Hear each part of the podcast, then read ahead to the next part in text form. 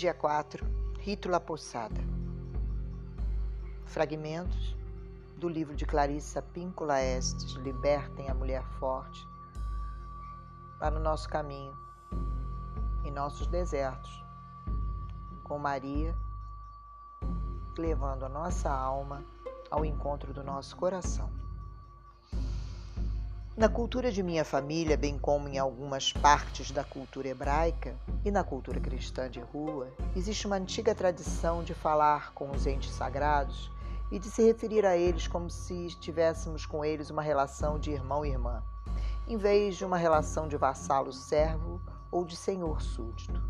Há também a tradição de palavras recebidas, uma canção, prece, poema que se procuram e muitas vezes é concedida por meios espirituais. Este é, no fundo, um poema prece de resistência, que de muitas formas diferentes diz que os outros, não importa quem sejam, não têm permissão para definir nem deturpar, com fins políticos, as experiências particulares das pessoas com o sagrado amado por elas. A cada criatura na Terra a Santa Mãe aparece como cada criatura pode apreendê-la e abraçá-la melhor. Para que cada criatura se sinta individualmente convidada a deixar-se banhar em sua compaixão feroz e terna, sentindo-se repleta do seu amor até o trêmulo menisco.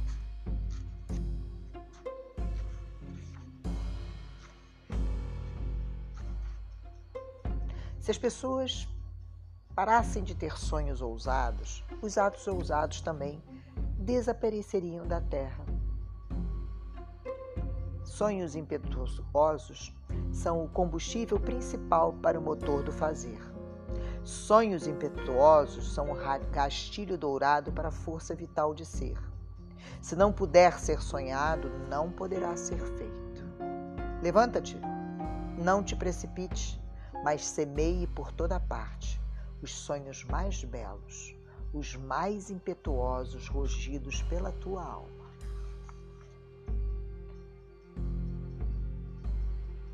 Nós sabemos que todos os nossos antepassados, e às vezes nós também em tempos modernos, passamos por alguma coisa indescritível, quase insuportável. Um acontecimento tão súbito, tão destrutivo, que nos deu a impressão de que aniquilaria nossa força vitalizadora.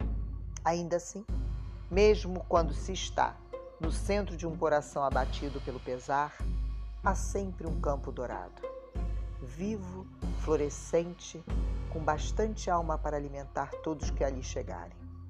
Esse inextinguível coração de amor protege a essência da força vital ali, mesmo quando tudo mais está em ruínas. Somos as plantas verdes nesse campo dourado. Apesar da morte dos sonhos ou dos sonhadores, apesar do derramamento de sangue, a essência em nós é de algum modo protegida, alimentada novamente por alguém que é impossível destruir. A Mãe Doadora de Vida Nova será convocada para nos dar vida repetidamente pelo amor das pessoas e por seu anseio por ela, bem como pelo amor e anseio que ela tem pelas pessoas. As nações mais antigas, os povos tribais mais antigos, sempre conheceram Nossa Senhora. Eles a conheciam por um ou mais dos seus milhares de nomes. Assim, em Cholula, Tlaxcala e em outras partes do México, ainda hoje, vivem lavradores pobres que continuam a tirar os pendões do milho à mão exatamente como seus antepassados faziam pela mãe em séculos anteriores. Eles, se lembram da mãe abençoada desde antes da conquista, antes que subjugações ferozes fossem impostas à maioria dos povos tribais a partir de 1519. Naquela época, como agora, a gente lavradora considerava que a força vital em sementes de todas as variedades, bem como bênçãos da mãe, que cuida de todos, que a todos alimenta. O povo manteve-se fiel à sua compreensão e às suas lembranças da grande mulher, muito embora aquelas com a mente concentrada no poder tentassem subvertê-la com vigor. Foi assim que aconteceu em 1519, na Espanha. A realeza espanhola já tinha banido os judeus, forçando muitos a se converter ao cristianismo contra a própria vontade. A Espanha já tinha iniciado uma inquisição sangrenta. Agora, eles financiaram naus de madeira e tripulações para navegar da Europa até Aztlán, um dos nomes antigos do México. Deste modo, os conquistadores arrastaram a si mesmos e a seus cavalos através de arrebentações violentas para chegar à terra nas belas enseadas intactas de que hoje é Yucatán, no México. Em seguida, passaram a matar indígenas desarmados, lançar tribos umas contra as outras, através de embustes, através de ameaças a famílias assustadas de matá-las de fome ou por outros meios, caso elas não deixassem que suas filhas fossem raptadas e caso seus filhos se recusassem a ser recrutados, desenvolvendo assim uma espécie de proteção para angariar lealdade. Os soldados armados da Europa do Velho Mundo afirmavam ter direito a reivindicar a posse de todos os seres humanos nas Américas. Em histórias posteriores, eles seriam chamados de exploradores. Mas só isso eles com toda certeza não eram.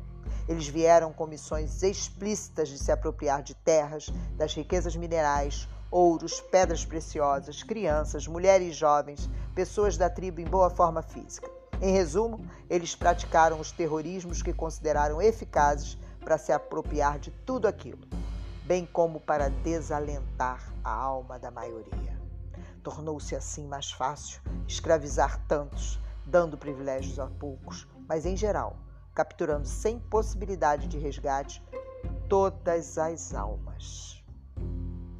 Os invasores chamavam-se a si mesmos de conquistadores, mas na realidade representavam apenas um minúsculo grupo mercenário de toda uma nação afetuosa e enormemente solitária, solidária de povos na Espanha, onde alguns alegavam pertencer à nobreza, mas a maioria ainda era composta de lavradores semelhantes a servos, muitas vezes vivendo eles mesmos sob um governo local opressor. Contudo, nem mesmo os conquistadores sozinhos poderiam ter derrubado as culturas altamente desenvolvidas das Américas.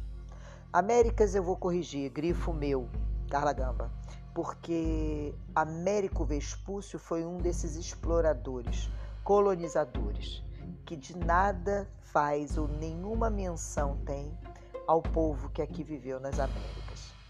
Então, nós somos da terra de Ada e Yala. O nosso povo primitivo não são índios. Índios estão nas Índias. Os indígenas, os oriundos daqui, são de tribos as mais diversas, as mais antigas e as mais sábias possíveis. Da parte norte à parte mais sul das terras de Abaiala. Voltando aos textos de Clarissa, logo os mercenários vieram juntar-se ondas de religiosos e outros que alegavam alto status social, provenientes da Espanha, da Grécia, da Itália e de outros lugares da Europa, todos dizendo que por esse motivo tinham direitos sobre os nascidos em Abeyala, nas Américas.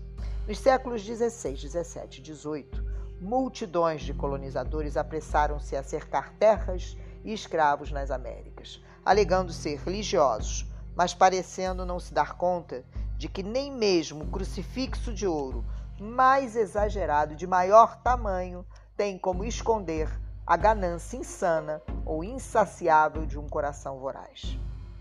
E assim, fingindo que suas vaidades eram de fato virtudes oportunistas, abateram-se sobre os povos indígenas submetidos a uma ocupação militar. Devastação essa que às vezes ainda se faz referência no México como a Inquisição Mexicana impondo sua religião aos povos indígenas, como tinha feito com os judeus na Europa do Velho Mundo, os invasores, homens e mulheres, se espalharam por toda a América Central, por toda a América do Sul e pelas ilhas, estabelecendo-se para viver no ócio, como reis, enquanto distribuíam espancamentos, mutilações, punições assassinas e reivindicavam para si os nativos, homens, mulheres e crianças, como seus escravos com o uso do fogo, da espada, de marretas e da desfiguração, destruindo desse modo a história, a arte e a cultura de um povo, no México, como em outros lugares, enormes bibliotecas antigas foram deliberadamente destruídas. Aquelas que armazenavam a poesia, a ciência, a biologia, a zoologia, canções de fertilidade, danças, histórias de famílias, histórias de guerra, mitos, controles de estoque, ciclos climáticos, astronomia, todas as esferas que pertenciam por tradição à Santa Mãe. Somente cinco códices de literalmente milhões de rolos conseguiram sobreviver a essa conquista.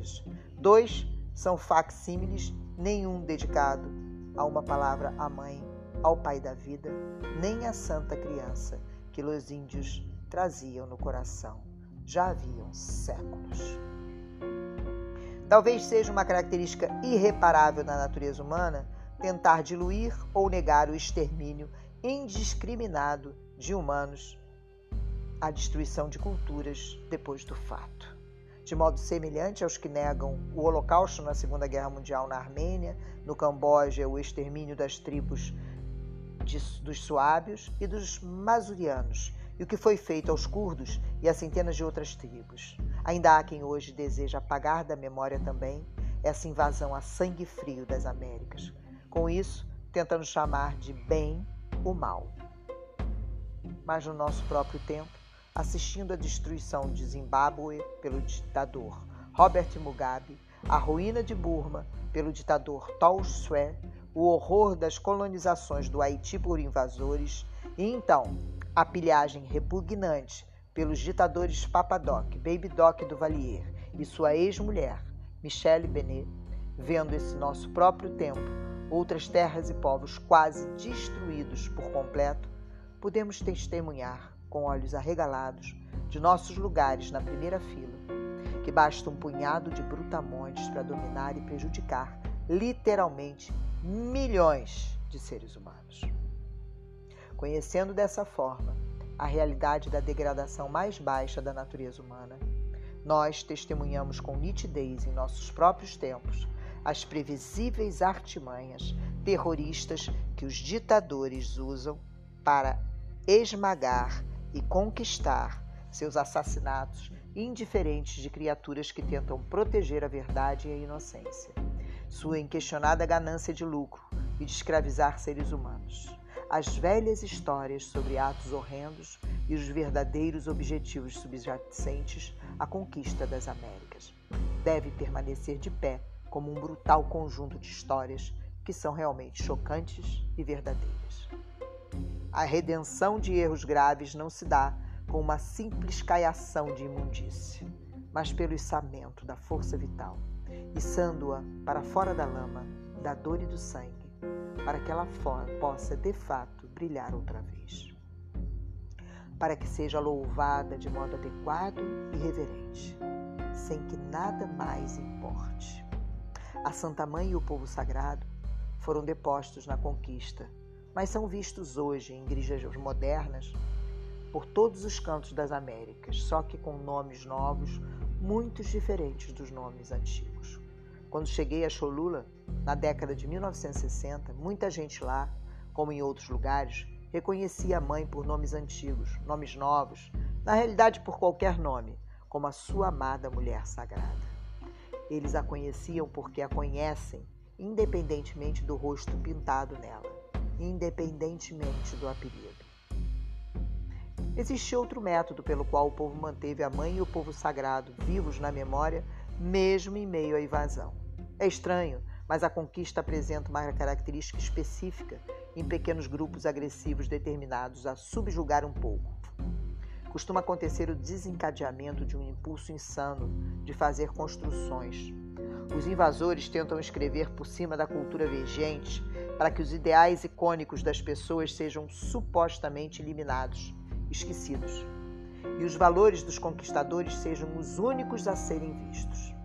Em nosso próprio tempo, já vimos isso em vários países, mais notadamente a azáfana de construção de prédios na Alemanha de Hitler, na Romênia de Keskesu, na União Soviética no período posterior à Segunda Guerra Mundial. Em cada caso, um pequeno grupo ou uma pequena isolada ordenava enormes destruições de meios de vida correntes naquela cultura, recorrendo a incêndios, represamentos e inundações, desmantelamento de lugarejos, terras cultivadas e equipamentos com o recolhimento forçado e o abate de gado. Além disso, os invasores do México e das Américas obrigavam os indígenas restantes a trabalhos forçados, fazendo-os demolir seus próprios templos sagrados, imagens, afrescos e estelas figurativas.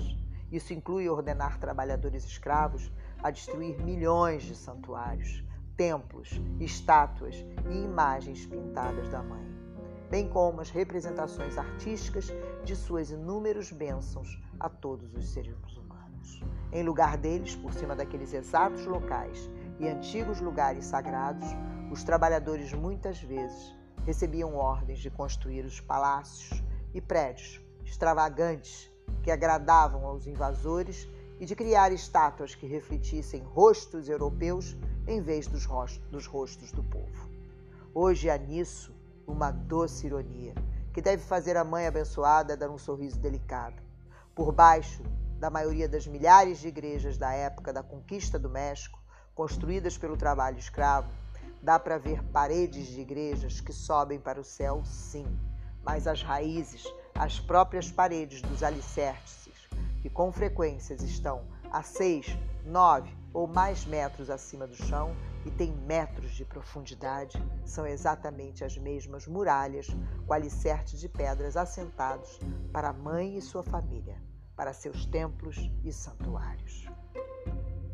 Esses alicerces de muralhas de pedras foram assentados com primorosa precisão para o povo sagrado dos Nauás, muito antes que os conquistadores chegassem atabalhoados às Américas.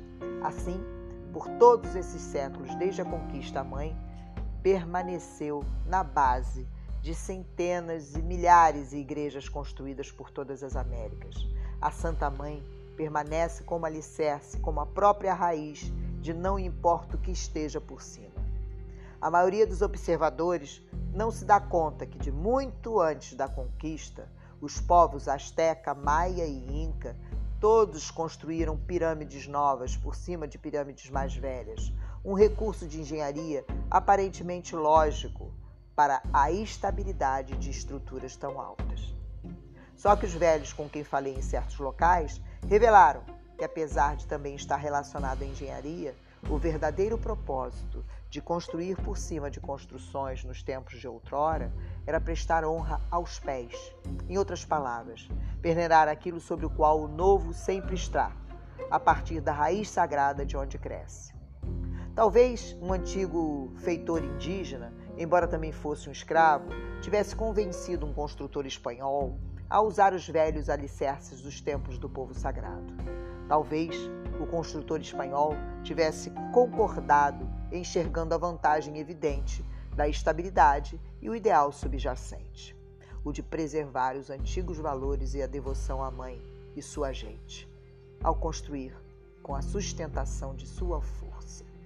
De qualquer maneira, o povo das Américas manteve a Santa Mãe viva nos alicerces por baixo das maiorias das edificações, pois o povo compreendia que, como acontece com uma planta viva, o mais importante é o enraizamento. Fica debaixo da terra aquilo que realmente sustenta, nutre e apoia todo o restante.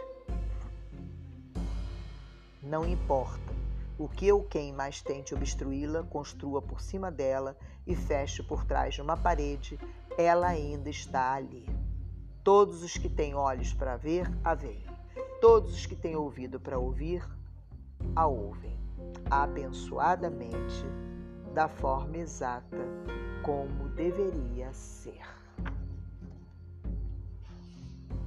Na meditação dessas próximas 24 horas, esse nosso quarto dia, vamos honrar a ancestralidade do nosso feminino e, quando vocês puderem, leiam um pouco sobre feminismo comunitário, terras de Abayala, que são as Américas.